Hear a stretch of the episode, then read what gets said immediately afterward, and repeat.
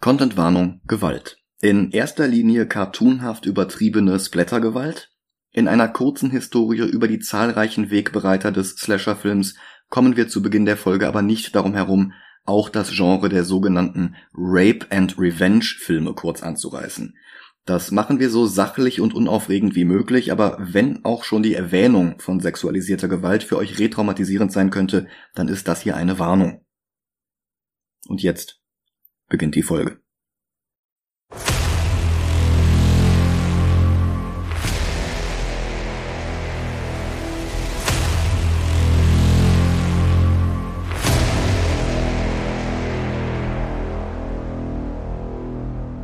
Hallo und willkommen zu Murder Kill Antis. Mein Name ist Michael Heide. Und ich bin Mariella Linkert. Und wie der Titel und die Slashes in der geschriebenen Form schon ankündigen, ist das hier keine gewöhnliche Folge von Movie Gelantes. Normalerweise bespreche ich hier zusammen mit Dennis Kautz Comic-Verfilmungen oder zumindest Filme mit Comic-Bezug. Wie unsere Fans aber jetzt schon ein paar Mal mitbekommen haben, ist es mittlerweile nicht mehr so einfach, Dennis und meine Terminpläne unter einen Hut zu bekommen, da können wir nicht mehr wie früher zwei, drei Folgen im Voraus produzieren, falls mal kurzfristig was dazwischen kommt. Darum die Folgen mit Oscar und darum die Folgen zu Hitchcock. Und darum jetzt der Start einer Reihe, bei der mich Mariella in Zukunft unterstützen wird.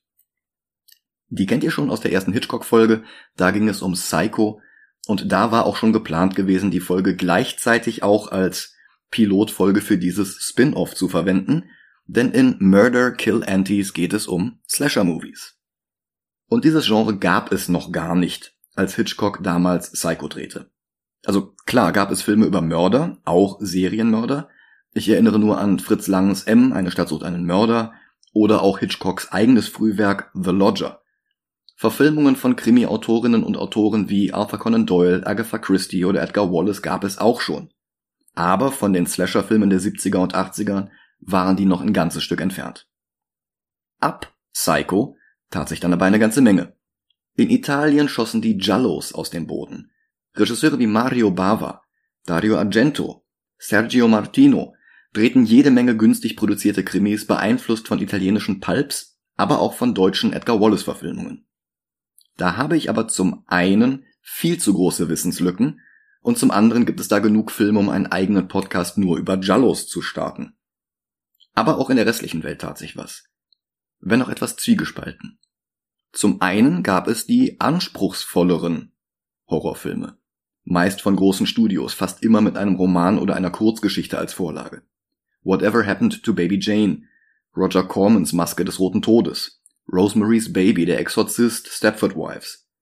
In Schweden drehte Ingmar Bergmann 1960 das Oscar-prämierte Mittelalterdrama Die Jungfrauenquelle über einen Mann, der, und da kommt jetzt nochmal die Content-Warnung vom Beginn dieser Episode ins Spiel, der sich an den beiden Vergewaltigern und Mördern seiner Tochter rächt, indem er beide umbringt und deren zwölfjährigen Bruder gleich mit. Vorlage dafür war die mittelalterliche schwedische Ballade Jungfru Kellern. Ich kann leider kein Schwedisch, ich hoffe, ich habe es richtig ausgesprochen. In England hatte Hammer liebevolle, aber auch trashigere Filme produziert, die entweder dieselben Romanvorlagen hatten wie klassische Universal Monster Filme, also Dracula, Frankenstein oder das Phantom der Oper, oder die ähnliche Themen einschlugen. Der Fluch von Siniestro mit Oliver Reed geht zum Beispiel ganz klar auf The Wolfman zurück und hat zusätzlich auch noch eine Romanvorlage, nämlich The Werewolf of Paris, obwohl die Handlung aus Budgetgründen nach Spanien verlegt wurde. Zusätzlich zu all dem gab es aber eben auch noch die Independent-Produktionen außerhalb des Studiosystems. Hier gab es kaum Anspruch, aber dafür Exploitation. Tabubrüche, gegen die Hitchcocks provozierendes Zugeständnis an die bloße Existenz von Toiletten geradezu lächerlich wirkt. Von der Gewalt mal ganz zu schweigen. Psycho hatte 1960 ja noch nicht mal gezeigt, wie Janet Lee vom Messer getroffen wurde. Da wurde einfach nur ein Messer gefilmt, das zu schrillen Geigenseiten durch die Luft sauste, und dann lief auch schon der Schokoladensirup in den Abfluss der Badewanne. Noch blutärmer war übrigens der etwa zeitgleich in England entstandene Peeping Tom mit Karl-Heinz Böhm in der Hauptrolle, der nach den Sissy-Filmen etwas aus seiner Komfortzone herauskam und beinahe seine Karriere beendete. Wobei die ungeschnittene, ganze sieben Minuten längere Version des Films heute nicht mal mehr existiert. Die war wahrscheinlich brutaler, aber dass die überhaupt so stark gekürzt wurde, sagt ja auch was aus. Und auch Bergmanns Jungfrauenquelle hatte Blut nur sehr spärlich eingesetzt. Die Indie-Szene brachte hingegen Herschel Gordon Lewis hervor, der ab 1963 einige extrem eklige Filme drehte, die in Deutschland indiziert wurden und deren Titel ich hier nicht nennen werde, weil ich nicht will, dass mir das als Werbung ausgelegt wird. Jedenfalls erfand er damit im Grunde im Alleingang die Gore- und Splatterfilme. Ab 1968 kamen Romeros Lebende Tote dazu, Anfang der 70er wurde eine ganze Reihe an Kannibalenfilmen losgetreten, während auch die Chambara-Filme in Japan immer mehr Gewalt und nackte Haut zeigten. Und die Rape and Revenge-Filme eskalierten jetzt erst recht. Wes Craven und Sean Cunningham, die beiden Namen werden in kommenden Episoden nochmal relevant, die drehten zusammen Last House on the Left. Das extrem freie Remake der Jungfrauenquelle trieb 1972 die Kritiker reihenweise entsetzt aus den Kinos und musste sich Vorwürfe gefallen lassen, dass sowohl die sexualisierte Gewalt im mittleren Drittel als auch die Racheakte im letzten Drittel geradezu zelebriert werden. Im Gegensatz zum schwedischen Vorbild war Last House in Deutschland darum auch lange Zeit indiziert. Erst seit 2020 ist der ungeschnittene Film wieder ab 18 erhältlich. Aber wie gesagt, Craven und Cunningham werden uns beide noch wieder begegnen. Cunningham sollte nämlich später noch Freitag den 13. drehen und Craven sowohl Nightmare on Elm Street als auch Scream. Natürlich ist nach Psycho auch immer mehr herausgekommen, dass tatsächliche Serienkiller aktiv waren, was natürlich auch wiederum in der Bevölkerung eine Faszination mit diesen Figuren auslöste, was auch wiederum eine Nachfrage an solchen Filmen auslöste. Und das hat sicherlich auch die Entstehung des Slasher-Genres begünstigt. 1974 waren diese Entwicklungen dann bei ein paar Filmen angekommen, von denen wir zwei in diesem Monat besprechen werden. Heute ist erstmal Toby Hoopers Kettensägen-Epos dran. Noch vor Halloween wird aber auch der gleichnamige Film von John Carpenter folgen, dessen jüngstes Sequel diese Woche noch in den deutschen Kinos anlaufen wird. Diesen Monat nicht von uns besprochen wird Black Christmas. Da kommen wir dann vielleicht im Dezember zu, wenn wir ihn nicht ganz überspringen. Aber heute geht die Reise ja erstmal nach Texas. Zu Toby Hooper. Und zu dem hast du was vorbereitet. Genau. Toby Hooper hatte bereits im Alter von neun Jahren die ersten Experimente mit der Kamera seines Vaters gemacht und auch in den 60ern, als er Dozent war, hat er nie aufgehört, Kurzfilme zu drehen. Bereits sein zweiter Spielfilm war dann Texas Chainsaw Massacre. Der Film gilt als Ursprung mehrerer Elemente des Slasher-Genres, beispielsweise die Darstellung des Mörders als große, massige, gesichtslose Gestalt, das Töten von Opfern on-screen sowie den Einsatz elektrisch betriebener Werkzeuge als Mordwerkzeuge. Die Idee dazu hatte Hooper übrigens, als er in der Eisenwarenabteilung eines vollen Geschäfts überlegte, wie er sich am schnellsten einen Weg durch die Menge bahnen könnte. Und all diese Einflüsse und Kim David Henkel als Screenwriter schaffte der Film mit einem Budget von nur 140.000 Dollar. Inflationsbereinigt wären das immerhin 800.000 Dollar, das ist aber im Vergleich immer noch unfassbar wenig. Dieses erreichten Hooper und Henkel, indem sie Vortex Inc. mit Henkel als Präsident und Hooper als Vizepräsident gründeten und daraufhin Bill Parsley, einen Freund von Hooper, um Finanzierung baten. Parsley gründete daraufhin eine Firma namens MAB Inc und investierte 60.000 Dollar in die Produktion. Im Gegenzug besaß MAB 50 Prozent des Films und all seiner Gewinne. Dieses limitierte Budget sorgte allerdings für einige unschöne Effekte am Set. So fuhr Art Director Robert A. Burns teilweise durch die Gegend, sammelte tote Tiere von der Straße auf und verteilte die dann auf dem Boden des Hauses am Set. Das war billiger als Props. Das Haus war nicht gekühlt und es gab auch nur wenig Lüftung. Sie haben sieben Tage die Woche bis zu 16 Stunden am Tag gedreht, um die Mietkosten für das Equipment möglichst gering zu halten. All das bei 35 Grad. Und mit tatsächlichen Tierkadavern im Haus. Mhm. Schön. Mhm. Sie konnten sich auch kein zweites Kostüm für Leatherface leisten, und hatten Angst, wenn sie es in die Wäscherei geben, dann könnte es verfärbt oder zerstört werden oder verloren gehen. Also haben sie es nicht waschen lassen. Bei einem Monat Drehzeit, sieben Tage die Woche, bis zu 16 Stunden am Tag bei 35 Grad. So viel Einsatz. Der Produktionsleiter Ron Bosman teilte außerdem den meisten Darstellern und Mitarbeitern mit, dass er einen Teil ihrer Gehälter würde zurückstellen müssen, bis der Film an einen Vertrieb verkauft sei. Vortex machte die Idee attraktiver, indem es ihnen einen Anteil an den potenziellen Gewinnen gewährte, der zwischen 0,25 und 6 Prozent lag. Die Darsteller und die Crew wurden allerdings nicht darüber informiert, dass Vortex nur 50 Prozent der Anteile hielt, was bedeutete, dass ihre Anteile nur die Hälfte des angenommenen Werts ausmachten. Der Cast bestand aus relativ unbekannten Schauspielern aus Zentral-Texas, wo auch gedreht wurde. Er wurde als basierend auf einer wahren Begebenheit vermarktet, aber obwohl der Charakter Leatherface und einige Details auf den Taten von Ed Gein beruhen, ist der Plot hauptsächlich fiktional. Edward Theodore Gein, auch bekannt als der Schlechter von Plainfield oder der Plainfield Ghoul, war ein amerikanischer Mörder und Leichenfledderer. 1957 fanden die Behörden heraus, dass er Leichen von örtlichen Friedhöfen exhumiert und aus ihren Knochen und ihrer Haut Trophäen und Andenken hergestellt hatte. Henke gab als Inspiration zwar ebenfalls Ed Gein an, äh, aber auch Elmer Wayne Henley, einen verurteilten amerikanischen Serienmörder, der im Texas Department of Criminal Justice inhaftiert ist. Henkel fand an diesem Henley spannend, dass ein junger Mann war, der für einen älteren homosexuellen Mann Opfer gesucht und äh, bei der Ermordung geholfen hat. Und nachdem er gefasst wurde, ähm, gesagt hat, ich habe diese Taten begangen und ich werde dafür auch gerade stehen und diesen schizophrenen, fast, also diesen, diesen völlig verbeulten Moralkompass. Mhm. Auf der einen Seite solche Taten zu begehen, auf der anderen Seite dann zu sagen, ja, ich habe was falsch gemacht und ich muss dafür auch einstehen, fand Henke so faszinierend und hat versucht, das irgendwie äh, in der Zukunft in seine Filme und gerade auch in diesen Film einzubauen. Da bin ich jetzt sehr gespannt, äh, wie sich das bemerkbar gemacht hat, weil bei Leatherface finde ich so gar nichts an, an Reue oder an äh, Gewissen. Ich kenne den Film ja nicht, aber alles, was ich weiß, lässt mich jetzt auch nicht auf psychologische Tiefe des, ja. des Mörders schließen. Aber also ich habe den auch das letzte Mal vor 15 Jahren, glaube ich, gesehen. Mhm. Ähm, das war halt damals so eine meiner Wissenslücken, die ich gerne füllen wollte. Ähm, ich habe den seitdem nicht nochmal geguckt, aber jetzt ist es halt mhm relevant. Aber gut, dann haben wir gleich was, wo wir darauf achten können. Das klingt, mhm. das klingt spannend. In der Hoffnung, äh, ein PG-Rating zu bekommen, also ein Parental Guidance, dass manche Materialien vielleicht nicht geeignet für Kinder sein könnten, hat Hooper übrigens den On-Screen-Gore reduziert. Es wurde trotzdem erstmal X geratet. Ähm, ja. Das ist heute NC-17, also ausschließlich für Erwachsene niemand 17 oder jünger darf diesen Film überhaupt sehen.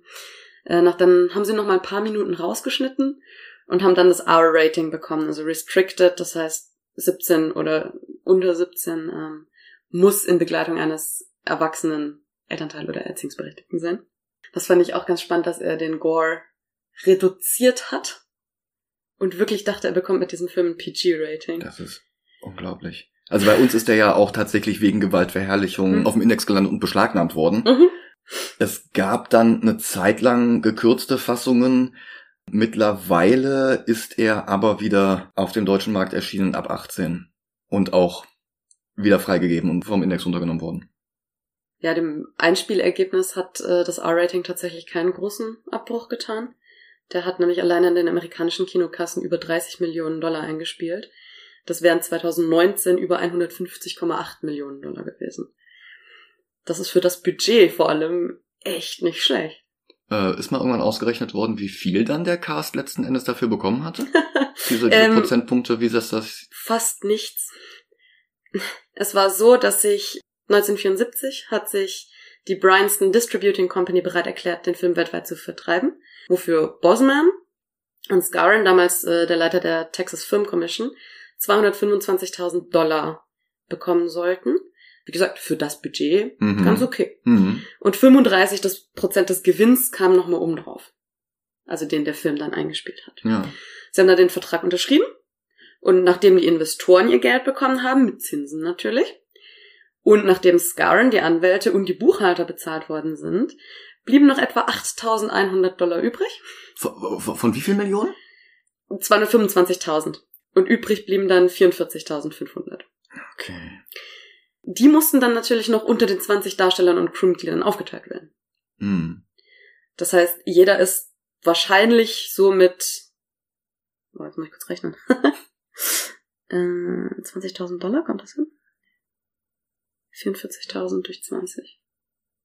Ja, kein Wunder, dass ein Teil von denen dann in allen Sequels wieder aufgetaucht ist, um Ja, sich dann nochmal ein paar Dollar dazu zu verdienen. Ja, Ähm, spannend.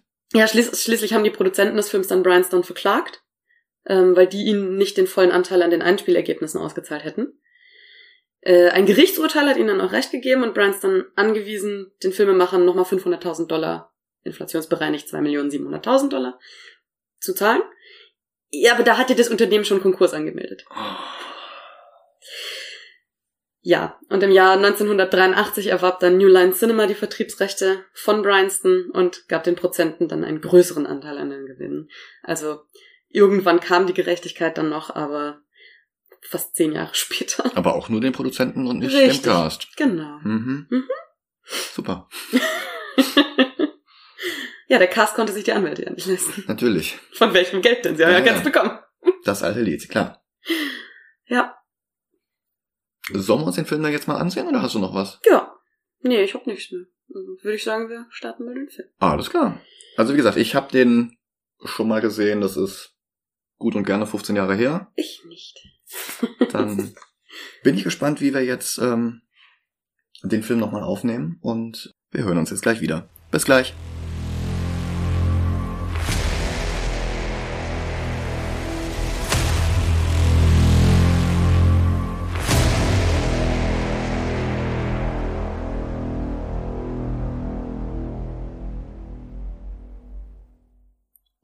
Da sind wir wieder. Willkommen zurück. Dass der Film wichtig fürs Genre ist, das ist nicht bestreitbar. Leider ist diese Wichtigkeit nicht gekoppelt an die Qualität des Films. Es ist beeindruckend, was Hooper und Henkel mit 140.000 Dollar auf die Beine gestellt haben, aber Hooper hat später bessere Filme gedreht und der Stoff ist später von anderen Regisseuren, naja, nicht unbedingt geschmackvoller umgesetzt worden, aber sagen wir mal, sie waren nicht so zerrissen zwischen dem Verlangen, Ekelmaßstäbe zu setzen und der fixen Idee, das mit einem PG-Rating zu kombinieren. Es ist eine spannende Idee. Ja, hm, der Reihe nach. Der Film beginnt mit einem Lauftext, der den Eindruck erwecken soll, dass die Tagline dieser Film beruht auf einer wahren Begebenheit mehr bedeutet, als tatsächlich zutraf. Da baut sich jetzt so eine Blair Witch ähnliche Erzählung des, äh, das alles ist hier wirklich passiert auf, obwohl wir ja schon vorhin festgestellt haben, dass Leatherface gar nicht so viel mit Ed Gein oder diesem anderen zu tun hatte, dessen Namen ich schon wieder vergessen habe. Elmer Wayne Hanley ist der andere. Ah ja, genau. Also die sind ja das Alibi dafür, dass der Film behauptet, basierend auf einer wahren Begebenheit. Aber wie gesagt, dieser Eingangstext, der ähm, erzählt uns halt einen von, ja, ja, äh, da waren ein paar Teenager, die sind äh, nach Texas gefahren und nur eine kam zurück und konnte von ihrem Leiden berichten und ähm, naja, ist halt Quatsch. Ich meine, das wären ja schon mehr Opfer als Gien hatte. Ja. Ja. Wie viel hatte der? Zwei. was er mit den Leichen angestellt hatte, das waren gar nicht welche, die er selber getötet hat. Nee, das waren welche, die er von den örtlichen Friedhöfen exhumiert hatte. Ah, Ähm, ich vermute, dass daher der Ekelfaktor kommt, der ihn dann auch so bekannt gemacht hat. Hm. Ähm, auf dem beruhen ja noch ganz viele andere popkulturelle Figuren. Ja, ja, Also, klar. Ähm, Psycho hatten wir schon erwähnt. Hm. Äh, Buffalo Bill aus dem Schweigen der Lämmer beruht auch Uh. auf Ed Gein. Ja, natürlich. Ja. Ähm, und Rob Zombies Haus der tausend Leichen Ja. ähm, bedient sich auch daran. Wobei Rob Zombies Haus der tausend Leichen natürlich auch ein ganzes Stück von hier übernimmt. Egal. Dieses Leichenrauben hat Hooper ebenfalls in dem Film übernommen.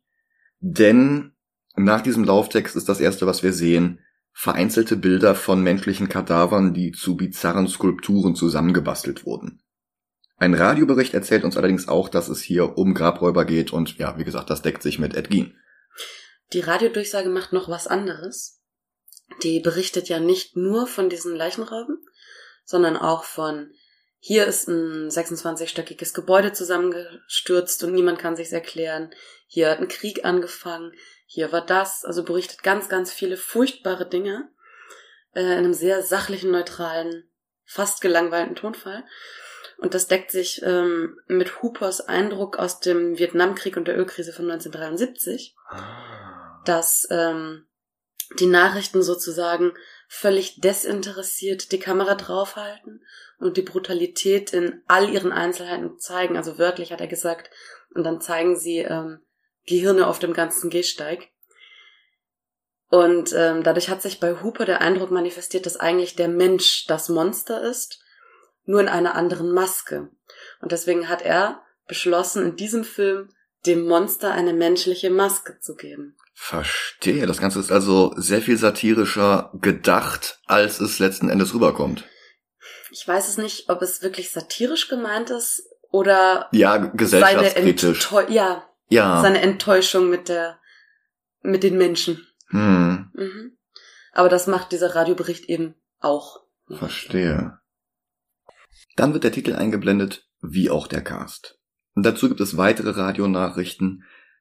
Ähm, ich weiß nicht, ob's an meinen Boxen lag, aber ich fand die Radionachrichten ziemlich leise geregelt und die alles andere als melodische Hintergrundmusik übertönt das meiste. Die klingt auch eher wie eine sehr stressige Geschichte im Stahlwerk. Oder in einem Schlachthof. Ja, natürlich. Dann ein totes Gürteltier auf der Straße. Das war wahrscheinlich eins von denen, die der Art Director unterwegs aufgesammelt hat. Ja, eindrucksvoll. Der Film schneidet zu einem kleinen Bus, ein bisschen wie die Mystery Machine aus Scooby-Doo, allerdings einfarbig grün. Und diesen Bus brauchen unsere ProtagonistInnen, denn einer von ihnen, Franklin, sitzt im Rollstuhl. Sie fahren ihn mit einer Rampe raus, damit er in eine leere Dose urinieren kann.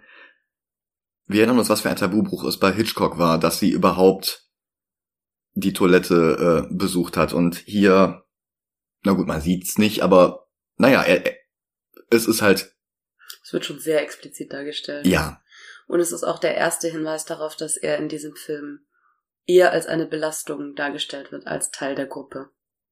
ja, ja. Weil es ist ja schon ungewöhnlich, dass wir ähm, überhaupt Menschen mit Behinderungen. Menschen mit Behinderungen. Ja. im Cast haben. Also Ja. vor allen Dingen zu den, zu den Hauptrollen gehörig. Ich glaube nicht, dass er, dass der Schauspieler eine Behinderung hat. Ja, nein, ich, ich meine, ähm, sehr, sehr viele dieser späteren Slasher-Filme haben eigentlich einen sehr wenig diversen Cast. Also es gibt fast immer weiße Teenager, in der Regel alle einigermaßen enorm schön.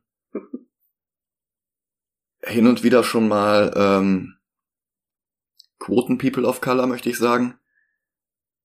Und die meisten davon dann schwarz. Hm. Aber wirklich sowas wie Franklin? Selten. Selten, ja. ja. Also mir fällt spontan ein, ähm, ich glaube Mindhunters hieß der.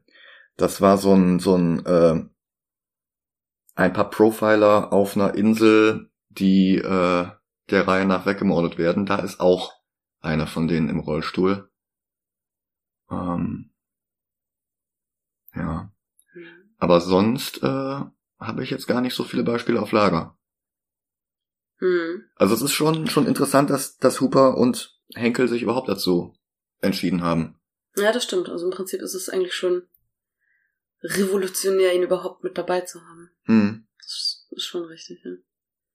Revolutionär ist hier ohnehin gar nicht mal so wenig. Aber ja, ähm, kommen wir dazu vielleicht gleich noch. Während Franklin noch mit seiner Dose beschäftigt ist, fährt ein Lastwagen vorbei. Und es ist, es ist etwas schwer zu deuten, was da genau passiert. Ich glaube, der verliert irgendwie den Teil seiner Ladung oder sowas. Oder vielleicht. Oder ähm, er wirbelt Staub am Wegesrand auf. Ja, aber da müssen ja auch schon irgendwie Steinchen oder sowas dabei sein. Es sieht aus wie Zement vielleicht. Vielleicht hat er Zement geladen. Ja, Es möglich. sind Steinchen und Staub, die Mhm. dem einen ins Gesicht fliegen und Naja, Franklin wird dadurch irgendwie aus In seinem Rollstuhl geworfen. näher erklärten Reaktion rollt er den Hügel runter. Ja, Vielleicht hat ein Stein die Bremse getroffen. vielleicht. Das ist, das ist, wie gesagt, alles etwas unklar Ja. und etwas äh, merkwürdig, unpräzise gezeigt. Mhm. Naja, sie sammeln ihn wieder ein und fahren weiter. Und jetzt bekommen wir auch ein bisschen Exposition. Franklins Schwester ist nämlich ebenfalls dabei, das ist Sally. Und die möchte gerne das Grab ihres Großvaters besuchen. Also Franklin natürlich auch. Ähm, weil die Nachrichtenmeldung über die Grabräuberei, die wir vorhin im Radio gehört hatten, halt auch ihnen Sorge gemacht hat. Sie und Franklin kommen offenbar ursprünglich aus dieser Gegend, sind dann aber irgendwann weggezogen und haben dann die drei anderen aus der Gruppe kennengelernt, Jerry, Kirk und Pam. Und alle fünf machen jetzt aus dem Unterfangen einen kleinen Roadtrip. Das ist vielleicht der richtige Moment, um was zum Cast zu sagen. Mhm. Äh, Sally wird hier nämlich gespielt von Marilyn Burns. Äh, die wurde durch diesen Film bekannt als Scream Queen Mhm. und äh, als Katalysator des Spoilerwarnung für einen Film, der doppelt so alt ist wie ich. Äh, Final Girl Trope. Ja. Äh, wobei, ähm, man sollte vielleicht dazu sagen, Sally ist ja auch nicht das erste Final Girl in der Filmgeschichte. Äh, alleine in Psycho hatten wir die Schwester von, von Marion. Äh, Lila, glaube ich, wie hieß sie? Die hat ja auch am Ende überlebt. Mhm.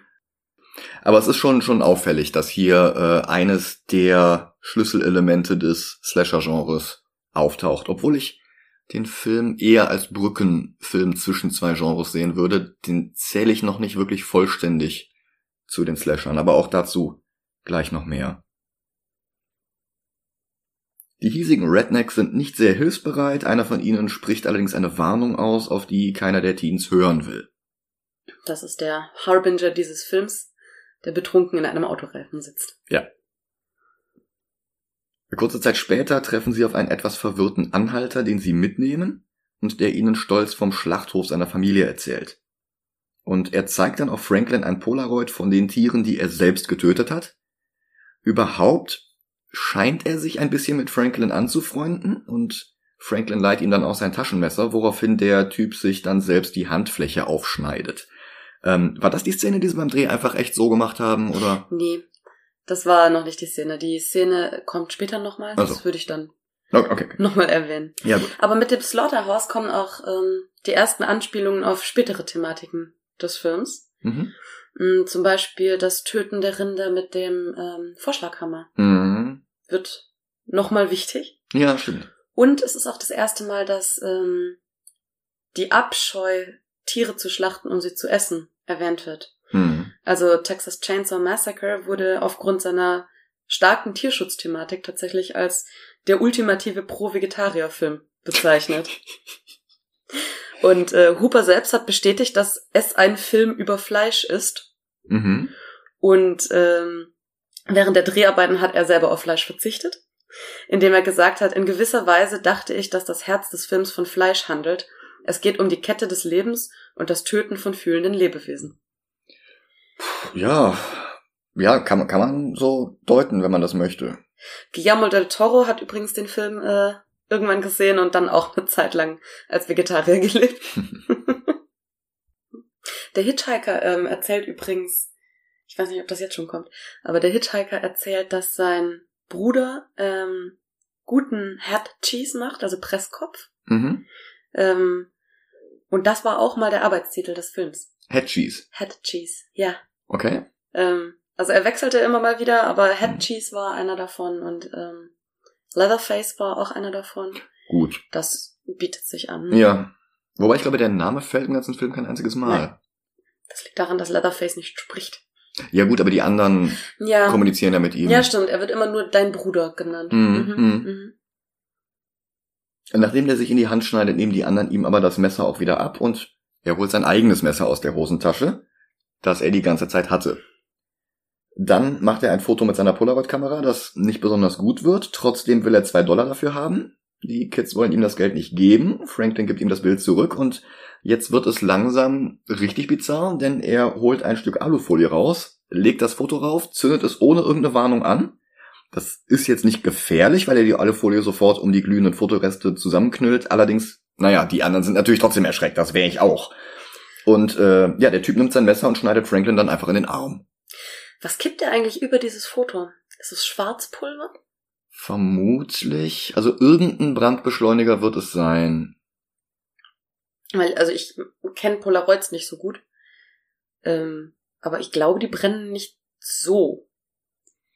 Ja, ich, ich habe noch nie versucht, eins anzuzünden. ähm, Aber wenn ich jetzt so überlege, wie die sich anfühlen, das ist eher Plastik als Papier. Hm. Also vermutlich brauchst du da wirklich noch irgendwas, ähm, damit es schneller äh, zündelt. Naja, sie schmeißen ihn jedenfalls raus und fahren weiter. Ist allerdings nicht das letzte Mal, dass wir ihn in diesem Film sehen.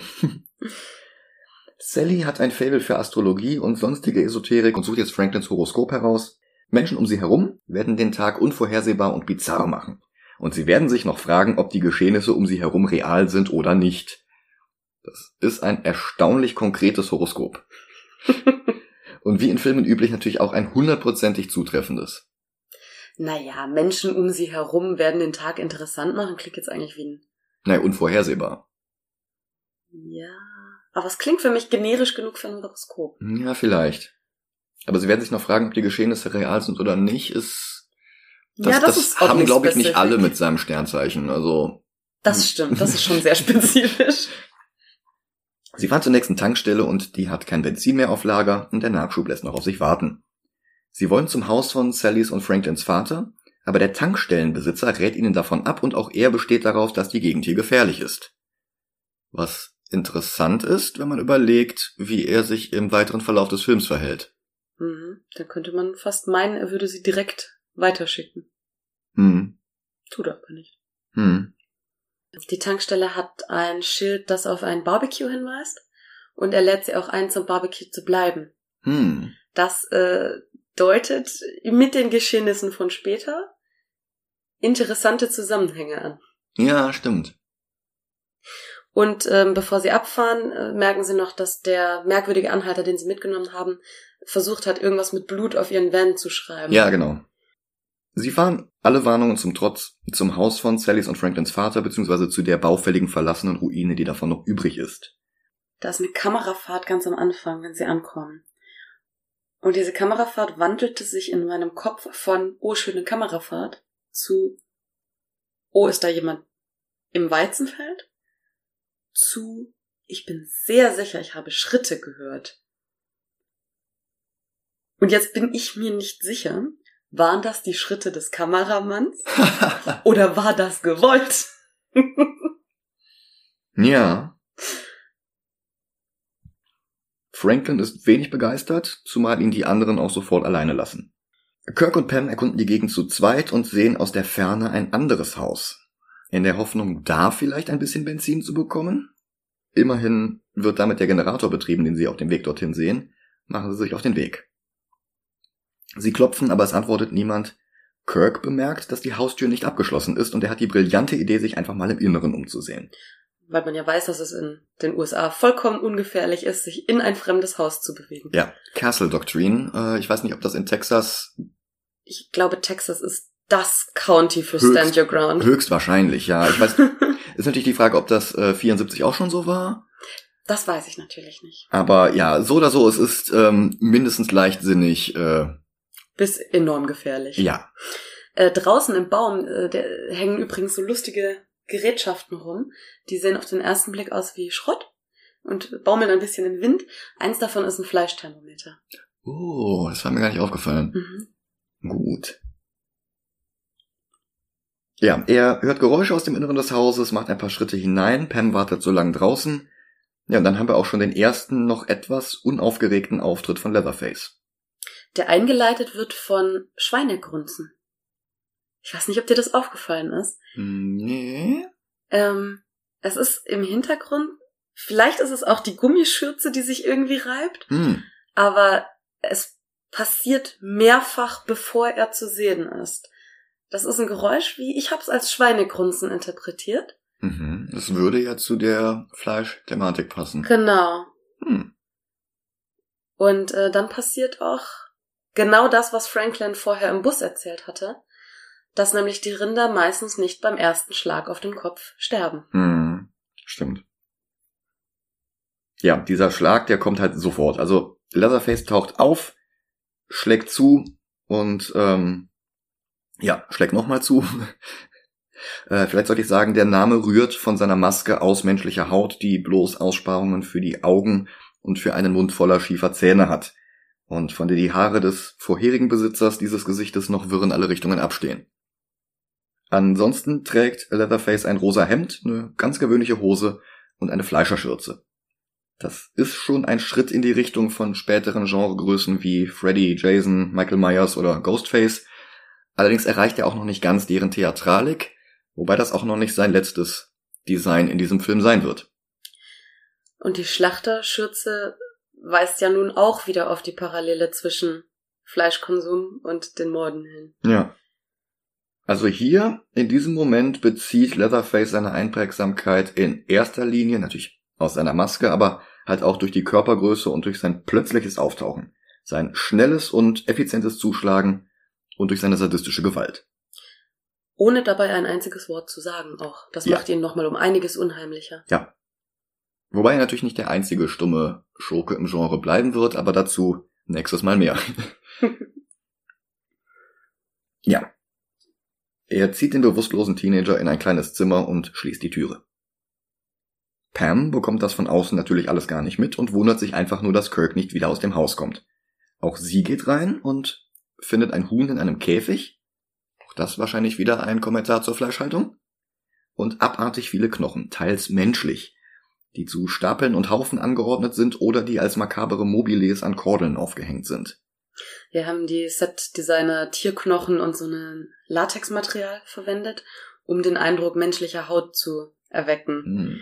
Ähm, ich weiß nicht, ob dir aufgefallen ist, dass der Skelettkopf einen Mhm. Heiligenschein aus Federn hatte. Es sollte, ich, ich war mir nicht sicher, ob es ein Heiligenschein sein sollte, ob es eine Krone sein sollte. Also mir war dieser Schmuck Mhm. aufgefallen, aber ja, Heiligenschein ist natürlich auch eine, eine Deutung. Bin mir auch nicht sicher, was es genau bedeutet, aber es, es spannt natürlich den Bogen zu dem Hund in dem Käfig. Mit den Federn. Ja, ja, stimmt. Ich dachte, vielleicht, äh, vielleicht soll das sowas bedeuten wie ähm, die Scheinheiligkeit der Menschen. Möglich. Aber das ist allein meine Interpretation. Ja.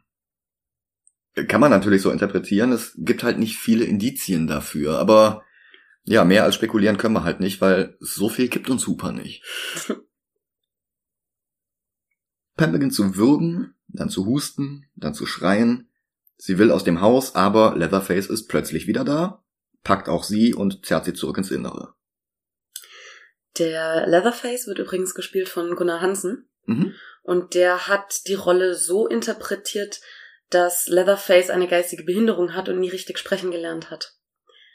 Mhm. Und um sich auf die Rolle vorzubereiten, hat er dann eine Sonderschule besucht und beobachtet, wie die Schüler dort sich bewegen und sprechen. Und ich weiß ehrlich gesagt nicht, wie ich das auf einer moralischen Skala finde. Ja, ja, ich, ich, ich finde, das äh, offenbart ableistische Vorurteile, die auch gleichzeitig wieder weitergetragen werden. Ähm, Mhm. nicht unbedingt günstig. Nee. Der hat übrigens äh, nach diesem Film noch 28 andere Filme gedreht. Echt? Mhm. Willst du raten, wie viele seiner insgesamt 29 Filme Chainsaw oder Massacre im Namen haben? Insgesamt sind es 29? Ja. 28.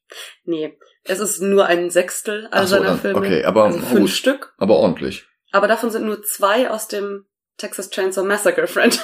Okay. Entschuldigung, es sind sechs Filme. Der ist ähm, übrigens auch im Alter von 68 Jahren 2015 verstorben. Hm.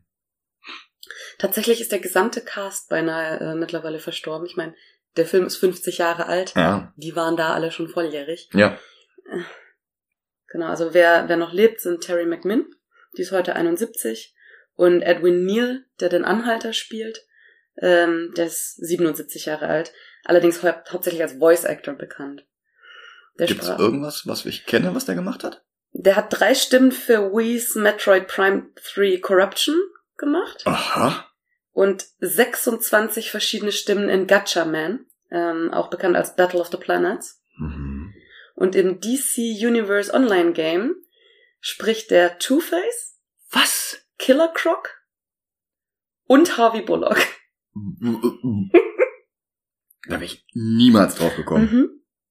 Also, äh, Wenn man vielleicht auch von der Stimme noch erkennen könnte, ist der Erzähler vom Anfang des Films. der diesen- Radiosprecher? Nee, der diesen Text vorliest quasi. Also dies ist eine wahre Begebenheit. Bla bla. Der wird auch noch gelesen, während er durchläuft. Und ähm, Der war die Stimme von Thomas Reh in Green Lantern First Flight von 2009. Ah, ich wollte gerade sagen, in Green Lantern, weil das wäre Jeffrey Rush gewesen und das äh, hätte ich, glaube ich, gewusst. nee, äh, Jeffrey, äh, Green Lantern First Flight ist natürlich Mhm. ja dieser Animated Movie. Ja, ja. Leatherface bringt sie in die Küche, spießt sie auf einem Fleischerhaken auf, wobei das auch nur angedeutet wird, nicht bildlich gezeigt. Und dann wirft er die Kettensäge an und Pam darf zusehen, wie er Kirk zerlegt. Uns zeigt der Film das nicht in seinem gescheiterten Versuch, mit einem PG-Rating davon zu kommen, was Ja. rückblickend doch sehr blauäugig war. Ja, das, das Bild wird geblockt von einem großen Fleischwolf, der genau da steht, wo der Kopf wäre. Ähm, das hat den Hintergrund, dass, naja, dass Kirk, also der Schauspieler von Kirk, tatsächlich auf diesem Tisch lag Mhm. Und der Schauspieler von Leatherface tatsächlich eine Kettensäge bis auf drei Zentimeter an sein Gesicht herangebracht hat. Ähm, ich ich, ich traue mich fast nicht zu fragen, mit, mit Sägekette oder ohne? Mm, Das habe ich jetzt in dem Film nicht genau gesehen, aber also ich glaube nicht, dass die Zähne dran waren. Mhm. Aber trotzdem eine laufende Kettensäge direkt vor dem Gesicht stelle ich mir Ja. ziemlich unangenehm vor. ja, Sie haben ihm wohl auch gesagt, ähm, halt still, wenn du nicht wirklich mit einer Kettensäge ermordet werden willst. ähm, ja, Ich bin ziemlich sicher, das ist eine Health and Safety Violation. Ja, aber äh, ich glaube, die waren alle nicht professionell genug für die Schauspielergewerkschaft, ne? Sehr wahrscheinlich Hm. nicht. Sonst wären sie auch bezahlt worden. Ja, guter Punkt. Ja. Jerry versucht jetzt dieses mit Blut auf das Auto geschmierte Symbol zu deuten und ähm, er kommt auf He's coming to get you, Franklin. Und das halte ich für eine Anspielung auf den Beginn von Romero's Night of the Living Dead. Denn da wird die Phrase They're coming to get you, Barbara gedroppt. Also es könnte Zufall sein, aber es bietet sich auch an, dass es eine Anspielung ist. Sally macht sich weniger Sorgen, aber Jerry macht es Spaß, Franklin zu ärgern. Und jetzt erzählt er ihm auch noch, dass er dem Anhalter Franklins Namen, Adresse und Postleitzahl genannt hat. Wofür hat man Freunde? Ja. Aber gut, den, den Freund haben sie nicht mehr lange, denn auch Jerry macht sich jetzt auf die Suche nach Kirk und Pam und auch sein Weg führt zum Haus. Das ist halt wirklich so dieses, dieses Muster. Äh, äh, jemand löst sich von der Gruppe, geht zum Haus, geht in das Haus, wird ermordet. Nächste Person, oh, wo ist denn eigentlich XY? Geht hinterher, geht zum Haus, geht ins Haus und ja, also rinse, repeat. Auch ähm, Jerry findet das Hinterzimmer, sieht den blutigen Fleischerhaken, an dem Pam vorhin noch gehangen hatte, und er hört ein Klopfen aus dem Tiefkühlschrank. Er öffnet das Ding, Pam kommt mit katatonischem Blick herausgeschossen wie ein Springteufelchen. Jerry weicht zurück und Leatherface steht hinter ihm, zack, nochmal der Hammer. Nachdem ich jetzt darauf geachtet habe, habe ich eine Szene gefunden, wo Leatherface vielleicht so einen moralischen Konflikt hat. Mhm. Nachdem der Jerry getötet hat, sitzt er mit dem Kopf in den Händen an der Tür und tippelt so vor sich hin und scheint so zu überlegen. Und dann kommt dann auch noch Close-up von seinem Gesicht und er, er beißt sich so ganz nervös auf die Lippen. Ich weiß allerdings nicht, ob das ein Oh Gott, was habe ich getan ist oder ein Oh Gott, was soll ich denn jetzt machen? Ja, da wir nicht viel Einblick in seine Motivation bekommen, lässt sich die Frage auch nicht beantworten. Ja, Ja. Es wird Nacht und ja, das Muster wiederholt sich nochmal. Sally und Franklin vermissen Jerry. Machen sich auf die Suche, auch sie stoßen auf Jumpscare Leatherface, der aus dem Nichts kommt, Franklin angreift und dann mit seiner Kettensäge hinter Sally herläuft, die sich einen Weg durch das trockene Gestrüpp bahnen muss, das er einfach mit seiner Kettensäge massakriert. Schreiend läuft sie immer weiter und auch sie kommt dann an, am Haus von Leatherface an. Und sie läuft nach oben, wie es Teenager in Slasher-Filmen noch jahrzehntelang tun werden. Sie sieht sich dort um, findet die verwitterten Gesichter eines älteren Pärchens auf Stühlen, die Großeltern von Leatherface, wie wir noch herausfinden werden. Und dass der Großvater noch lebt, ist später eine Überraschung, denn auch der sieht genauso verwittert aus wie die Großmutter und die Großmutter ist, also vielleicht liegt es daran, dass wir den erst vor kurzem besprochen haben, aber das wirkt auf mich wieder wie eine Anspielung auf die Mutter von Norman Bates, wo ja eine ähnliche Präsentation war, als sie dann in dem Drehstuhl äh, gezeigt wurde. ja, absolut. Sally springt durch ein Fenster wieder aus dem Haus und lässt sich weiter vom Kettensägen schwingenden Leatherface jagen. Diesmal führt ihr Weg zur Tankstelle, wo sie laut um Hilfe ruft.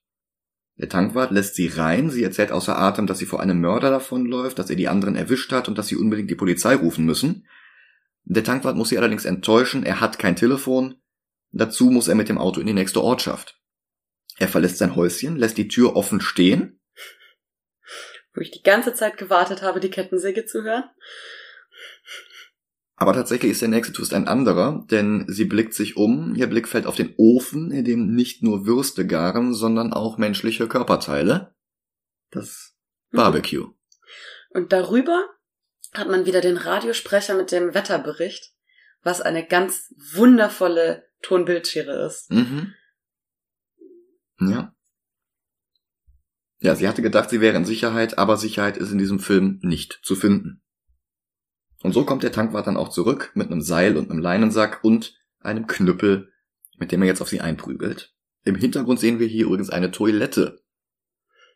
Und auch das könnte gut eine Anspielung auf Psycho sein. Ja. Also nur um zu zeigen, äh, was damals tabu war, ist hier nur im Hintergrund lachhaft ja. verschwindend gering. Das Schlimme seht ihr hier, da hinten seht ihr außerdem eine Toilette. Mhm. Mhm. Weil sonst müsste sie da nicht sein. Ähm, sie, sie müsste da definitiv nicht sein. Das ist, das ist aber vielleicht auch einfach nur ein Zeichen, dass in den 14 Jahren zwischen Psycho und TCM insgesamt in Hollywood oder zumindest in den Independent-Filmen so eine Verrohung stattgefunden hatte, die ähm, noch nicht mal mehr großartig erwähnt wird oder wo noch nicht mal mehr großartig der Fokus drauf gerichtet wird.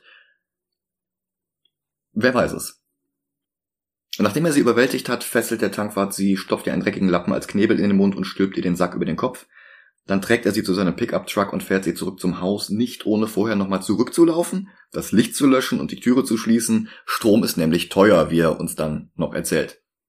Denn so grausam der Film auch die ganze Zeit ist, er hat auch immer mehr so eine gewisse Slapstick-Komponente, die den Effekt abmildert. Also es, es wirkt nicht ganz so schrecklich, wie es ist, weil sich immer wieder diese merkwürdigen Humorversuche da einschleichen. Und ähm, das, das nimmt halt die, diese unerträgliche Spannung auch raus. Es folgt ein, eine wunderbare Kameraeinstellung, wo sowohl die Kamera als auch das Licht von unten auf ihn gerichtet sind. Was zum einen seine Überlegenheit in dieser Szene ganz klar darstellt und zum anderen äh, macht man Licht von unten eigentlich immer nur, um Bösewichte zu illuminieren. Ja. Ich denke, wir haben alle dieses Bild vor Augen, wie sich Leute am Lagerfeuer eine Geschichte erzählen und sich selber eine Taschenlampe unters Kinn halten. Das ist genau dieser Effekt, ja. Und wo Leatherface vielleicht einfach nur, sagen wir, geistig nicht auf der Höhe ist, wenn man dieser Interpretation folgen möchte, ähm, ist der Tankstellenwart ganz offensichtlich sadistisch veranlagt, weil er schlägt immer wieder mit diesem Knüppel auf Pam ein, die nichts tut, außer zu schreien und zu weinen. Ja. Ja. Überhaupt wirkt er, also moralisch natürlich völlig desolat, aber ähm, mental Klar. Ja. Mhm. Und das muss er ja auch sein, um die ganzen äh, Taten seiner, was ist das, Söhne? Ich bin mir nicht sicher. Oder ist er auch ein Bruder? Ich, ich glaube, er ist auch ein Bruder. Hm. Vielleicht ist er aber auch der Vater. Vielleicht ist er der Vater, weil ansonsten sehen wir nur den Großvater. Das stimmt. Dann könnte er die Generation dazwischen sein. Hm. Aber es das ist. würde vom Alter her passen. Wahrscheinlich, ne? Ja. Aber so oder so, ich glaube, er vertuscht ja die ja, Handlungen ja. der anderen beiden oder der anderen drei Familienmitglieder. Mhm. Ähm, das setzt ja auch eine gewisse Kompetenz und äh, ja, Intelligenz mhm. voraus. Wie gesagt, moralisch ist da alles im Argen, aber ja. Auf der Fahrt gibt's jetzt auch ein Wiedersehen mit dem Anhalter. Der Tankwart springt aus dem Wagen und prügelt jetzt auf den jungen Mann ein. Er hatte ihm doch gesagt, er soll sich vom Friedhof fernhalten. Also, wenn er nicht der Vater ist, dann ist er ein so viel älterer Bruder, dass er im Endeffekt die Vaterrolle hat. Mhm. Dann kommen sie am Haus an. Tankwart und Anhalter streiten sich weiter und jagen sich um das Auto herum. Und dann tragen sie Sally gemeinsam ins Haus und jetzt erfahren wir halt auch, dass Leatherface der Bruder des Anhalters ist. Und vielleicht der Bruder des Tankwarts oder halt der Sohn. Also, wie gesagt, es ist alles etwas offen. Ähm, aber ich glaube, aber ich sag mal, in solchen äh, Exploitation-Filmen, wie diese Hillbilly Horrordinger ja auch genannt werden. Ähm, kann man natürlich auch mit dem Klischee spielen, dass Beides. Stammbäume nicht immer äh, ganz. Nicht immer eine Leiter sein müssen. Hm, Hm. ja. Ähm, wir haben übrigens noch das nächste Klischee direkt in der Szene, nämlich den Killer in a Dress Trope. ja, das kommt erst eine Szene Ach so, weiter. ah, okay. Also der ist jetzt noch in der Küchenschürze.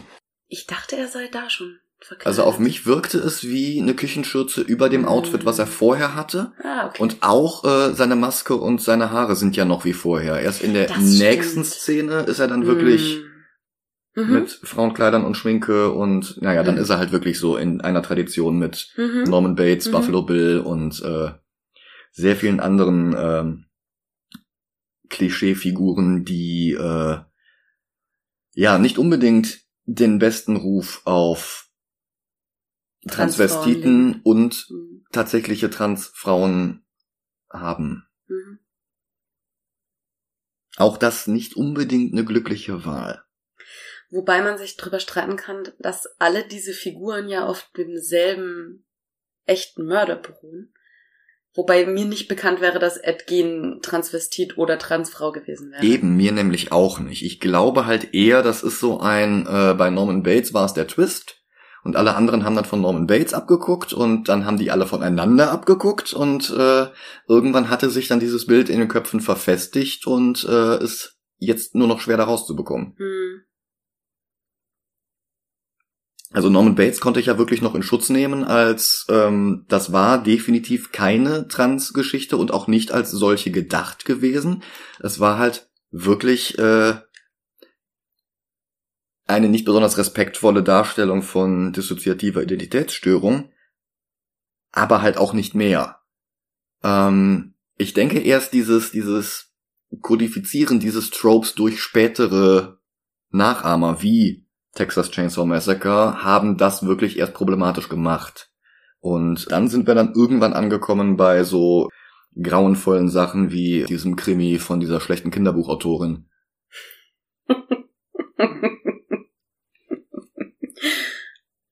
Ja.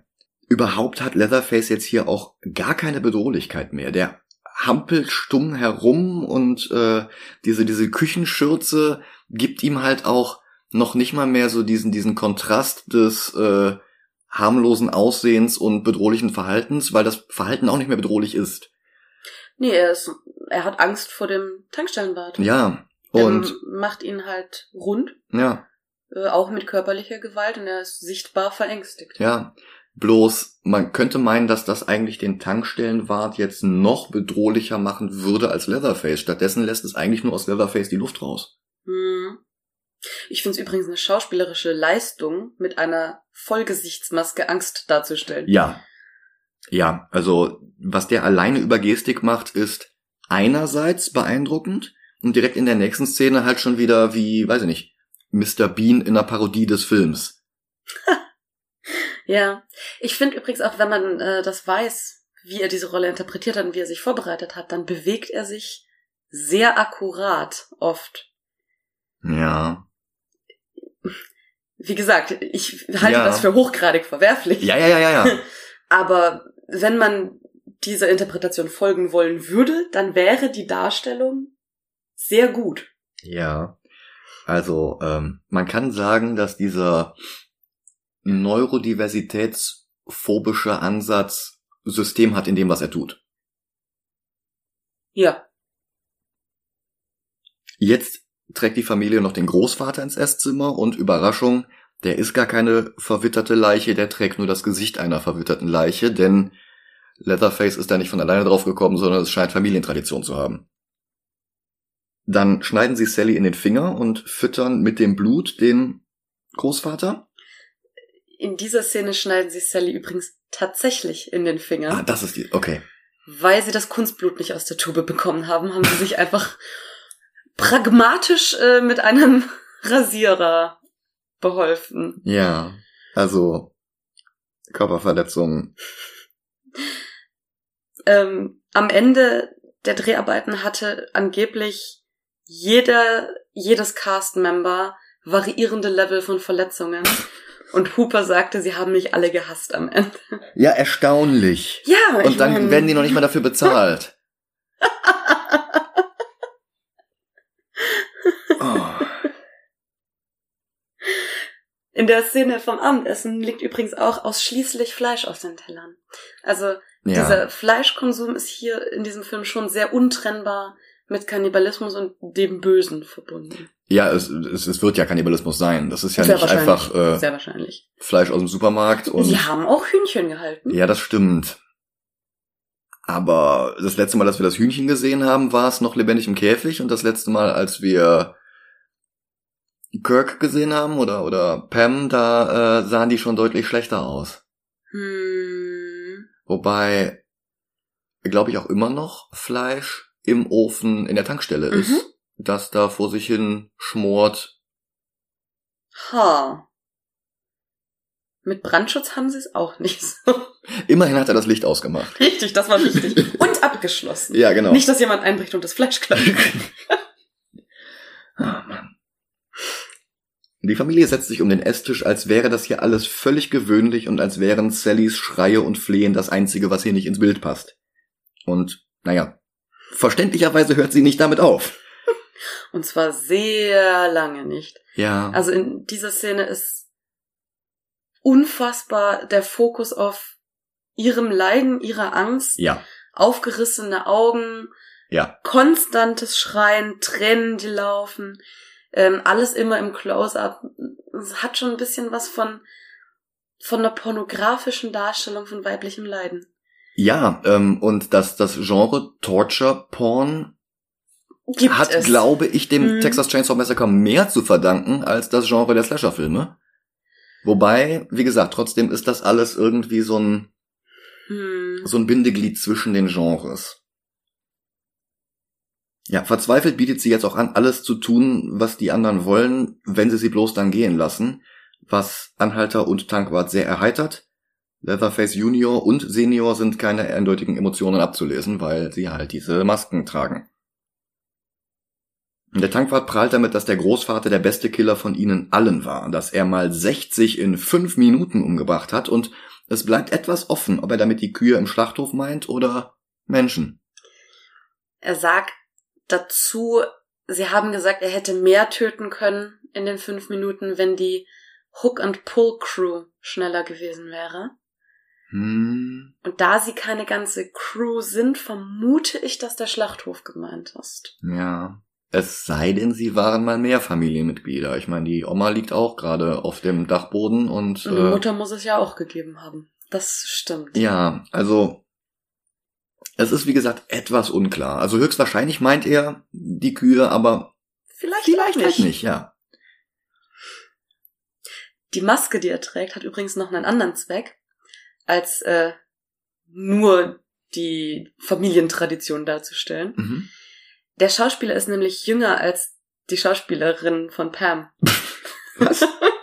Also die Schauspielerin von Pam, äh, Terry McMinn, Mhm. ist heute 71 Jahre alt Mhm.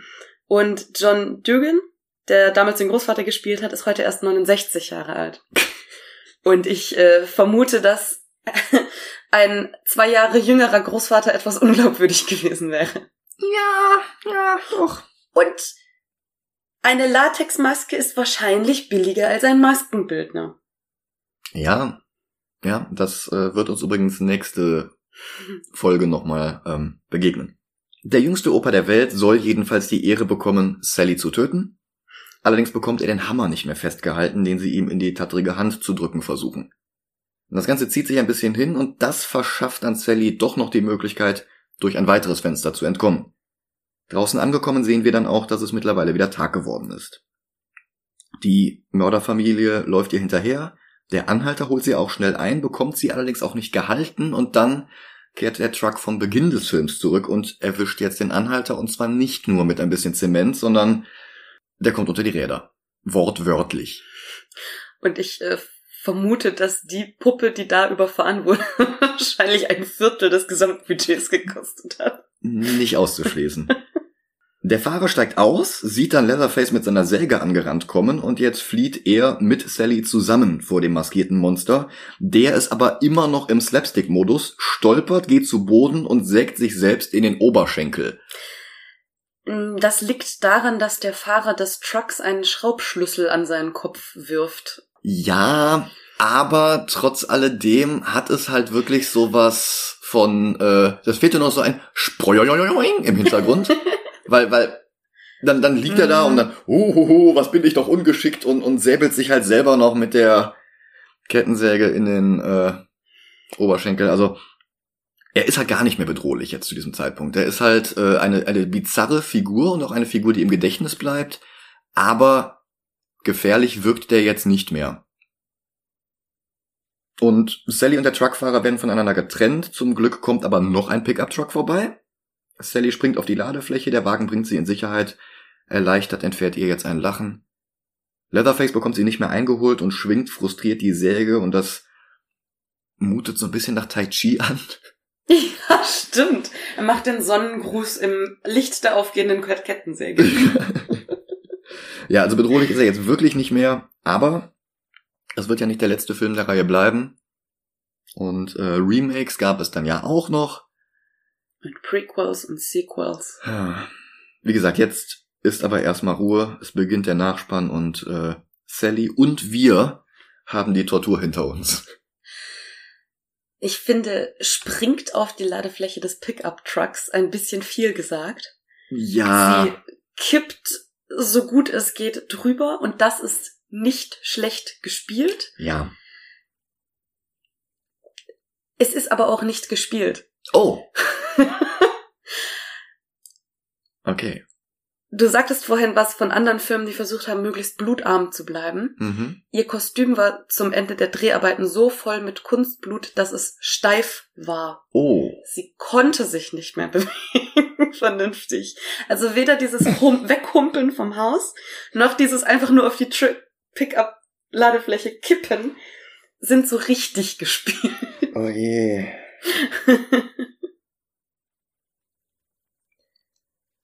Ja, ähm, kommen wir zu unserer Bewertung und Einordnung. Ähm, ich habe es ja vorhin schon mehrfach angedeutet oder auch ausgesprochen. Texas Chainsaw Massacre war ein sehr einflussreicher Film für das Slasher-Genre, aber ich würde ihn selbst noch nicht ganz den Slashern zuordnen. Dazu ist er noch zu tief im, ja wie gesagt, Exploitation genannten Genre verwurzelt, zu dem ja auch so Filme wie Deliverance, äh, beim, zu Deutsch beim Sterben ist jeder der Erste oder Straw Dogs gehören oder äh, ja auch später so Wrong Turn und solche Sachen. Ähm, Tucker and Dale vs. Evil sind dann ja eine Parodie darauf, aber halt gleichzeitig auch Teil dieses Genres. Ähm, wobei man auch dazu sagen muss, dass Deliverance und Straw Dogs auch beide wiederum klare Vertreter des eingangs erwähnten Rape and Revenge Genre sind und dem kann ich TCM jetzt wirklich nicht zuordnen. Nee. Das Gefühl kam manchmal auf. Also gerade in der Szene, wo der Tankwart äh, sie fesselt und knebelt, Ja, war das mein erster Gedanke. ja, aber über die Metapher geht es nicht hinaus. Also klar, es ist, sie gibt nicht ihre Zustimmung zu dem, was da passiert, aber Ja. es ist keinerlei sexuelle Nein. Komponente vorhanden. Nein. Auch keine sexualisierte Ja. Komponente. Aber es sind einige Tropes, die wir später noch in den tatsächlichen Slasher-Filmen repliziert sehen. Wir haben den jugendlichen Cast, wir haben das Final Girl, wir haben den maskierten Mörder. Aber ganz sind wir einfach noch nicht angekommen. Das ist ein sehr wichtiger Brückenfilm zwischen herkömmlichem Exploitation und dem Slasher-Genre. Aber das ist noch mehr Grindhouse und Autokino als vier Jahre später Halloween. Ich würde sogar sagen, dass Texas Chainsaw Massacre noch weniger Slasher-Film ist als Black Christmas. Und der ist laut seinem eigenen Regisseur kein Slasher-Film, aber dazu nächstes Mal mehr. Da geht uns jetzt heute die Zeit ein bisschen für aus. Der Film ist sich nicht ganz sicher, was er möchte. Ja. Ich musste wirklich manchmal lachen Mhm. und ich kann ja Grusel Mhm. überhaupt nicht. Und wenn ich manchmal lachen muss, dann ist das wahrscheinlich, entweder kein oder kein guter Horrorfilm. Ja, Bei Slasher und Horror ja natürlich auch nochmal eine Unterscheidung sind. ja, es gibt eine große Schnittmenge, aber es sind halt schon, ja, nicht alles, was Horror ist, ist Slasher und nicht alles, was Slasher ist, ist Horror. Ähm, aber ich finde auch TCM insgesamt nicht wirklich Horror. Also klar, der hat seine kurzen Jumpscares, wenn Leatherface oder wenn Pam da aus der Kiste springt.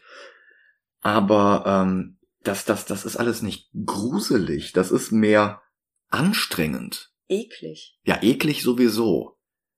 Also, aber ich finde die, die, die Soundkulisse, die, die Bilder, das nachvollziehbare Geschrei, das, das, das zehrt an der Substanz, aber nicht auf so eine angenehme Nervenkitzelart, sondern ist einfach nur so zermürbend. Und dann ist der halt nicht Fisch, nicht Fleisch, haha, Fleisch, äh, weil der die ganze Zeit versucht, dieses PG-13 oder, ne, gab's ja damals noch nicht, dieses PG-Ranking da zu bekommen. Und ähm, das geht halt alles vorne und hinten nicht auf.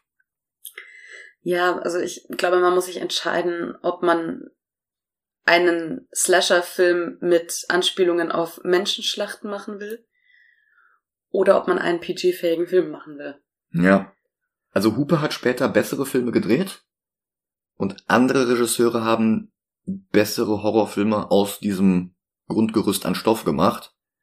Ähm, da wir ja in diesem Podcast äh, Filme ranken, haben wir jetzt eine Liste, in der oben Psycho steht und unten TCM. Das ist äh, definitiv keine schwierige Entscheidung. Ja. Und ich würde mal vermuten, dass die nächsten Filme erstmal dazwischen landen werden. Wobei ich auch äh, gespannt bin, weil ich nicht alle Filme, die wir demnächst sehen werden, schon kenne. Aber ja, kommen wir zu, wenn es soweit ist. Jetzt äh, sind wir erstmal am Ende dieser Episode angekommen. Ich bedanke mich bei euch fürs Zuhören. Dankeschön. Ich hoffe, es hat euch Spaß gemacht. Der Plan ist, nächste Woche spreche ich wieder mit Dennis über eine oktobertaugliche Comicverfilmung und die Woche drauf nehmen Mariella und ich uns Halloween vor. Wäre schön, wenn ihr dann wieder zuhört. Bis dann, macht's gut. Tschüss.